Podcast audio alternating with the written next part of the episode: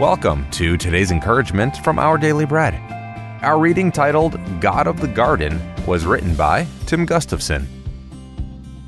Many years ago, Joni Mitchell wrote a song called Woodstock, in which she saw the human race trapped in a bargain with the devil. Urging her listeners to seek a simpler, more peaceful existence, she sang of a return to the garden. Mitchell spoke for a generation longing for purpose and meaning. Mitchell's poetical garden is Eden, of course. Eden was the paradise God created for us back in the beginning. In this garden, Adam and Eve met with God on a regular basis until the day they made their bargain with the devil. That day was different. Genesis 3 8 reads, Then the man and his wife heard the sound of the Lord God as he was walking in the cool of the day, and they hid from the Lord God among the trees of the garden. When God asked what they'd done, Adam and Eve engaged in a lot of blame shifting. Despite their denial, God didn't leave them there. He made garments of skin for Adam and his wife and clothed them, a sacrifice that hinted at the death Jesus would endure to cover our sins. God didn't give us a way back to Eden, He gave us a way forward into restored relationship with Him. We can't return to the garden, but we can return to the God of the garden. Today's Our Daily Bread devotional scripture reading is from Genesis chapter 3, verses 8 through 13.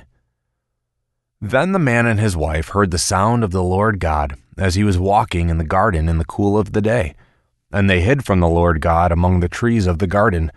But the Lord God called to the man, Where are you? He answered, I heard you in the garden, and I was afraid because I was naked, so I hid. And he said, Who told you that you were naked? Have you eaten from the tree that I commanded you not to eat from?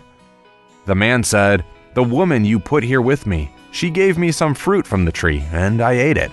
Then the Lord God said to the woman, What is this you have done? The woman said, The serpent deceived me, and I ate.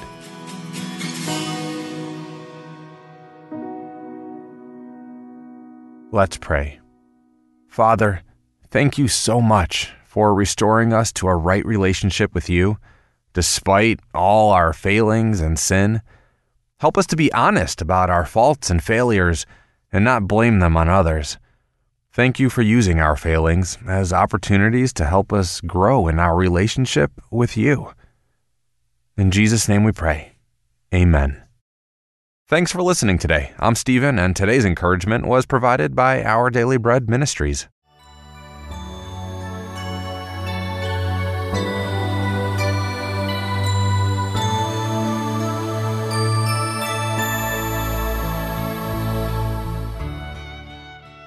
每日灵修，七月二十六日，感恩顺服的基督。 耶稣被圣灵感动，就欢乐，说：“父啊，天地的主，我感谢你，因为你将这些事向聪明通达人就藏起来，向婴孩就显出来。父啊，是的。”因为你的美意本是如此。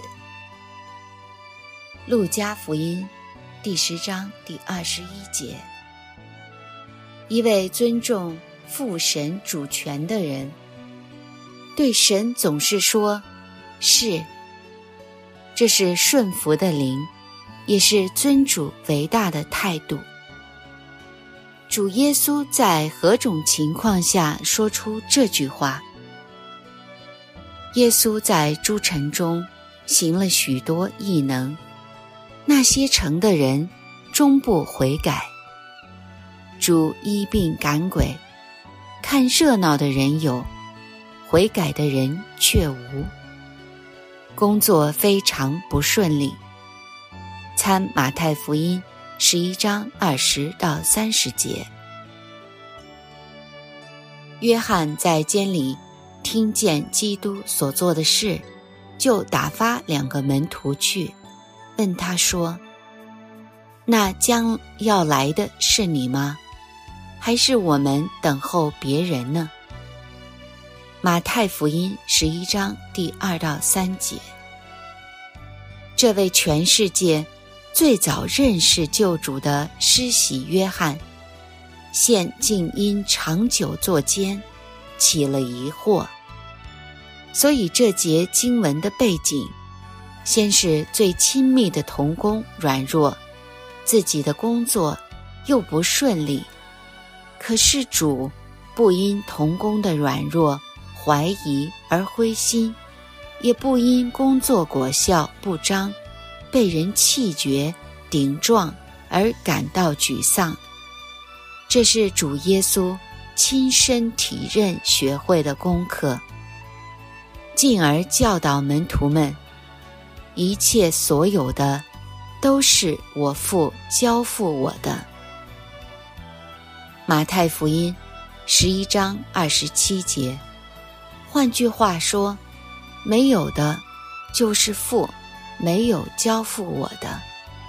我自己心安理得，不患得患失，内心平静安稳，以致充满感谢和赞美。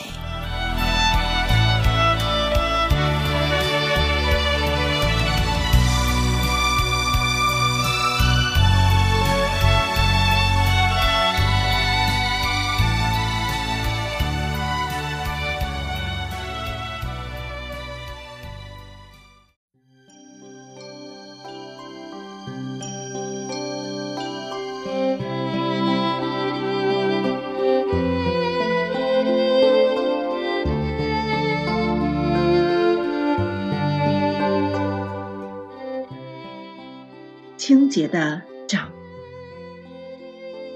我们起初都信任自己的无知，称之为无罪；又信任自己的无罪，称之为清洁。于是，当我们听见主这番严厉的话语的时候，就会怯生生地说：“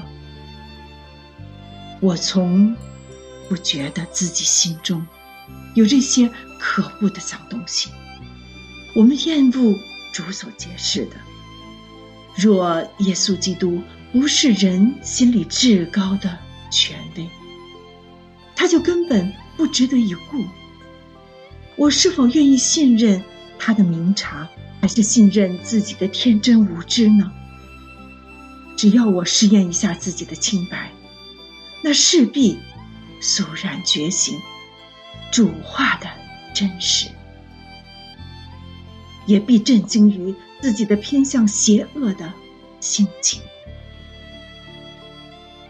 我之所以会沦为恶罪，无非是胆子不够大，及文明社会的保障罢了。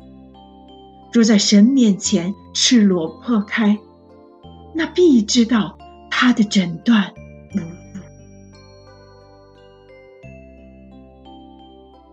耶稣基督的救恩是唯一的保障。我若把自己交给他，就不必经历内心那些可怕的性情。清洁太深邃了，凭天性我无法达至。但将圣灵到来的时候，就把彰显的灵带进了我的生命，我就变成毫无玷污的纯洁。让我们一起祷告，主啊，我的神，我在你的火焰中被焚烧和历练。今天我所发现的那些污秽，似乎都太多了。在我处理别人的措施上，却太少流露你那甜蜜而亲切的恩典。主啊。求你赦免我，求你给我指引方向。我们这样祷告，是奉主基督耶稣的圣名。阿门。